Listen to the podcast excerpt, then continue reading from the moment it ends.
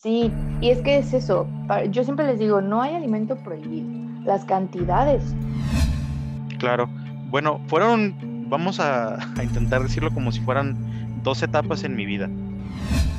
Algunas características sexuales o biológicas eh, combinadas entre hombre y mujer. Bueno, pues creo que todo empezó en la secundaria, hace ya bastante.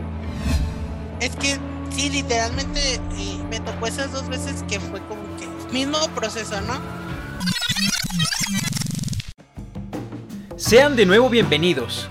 ¿Te quedaste con ganas de más?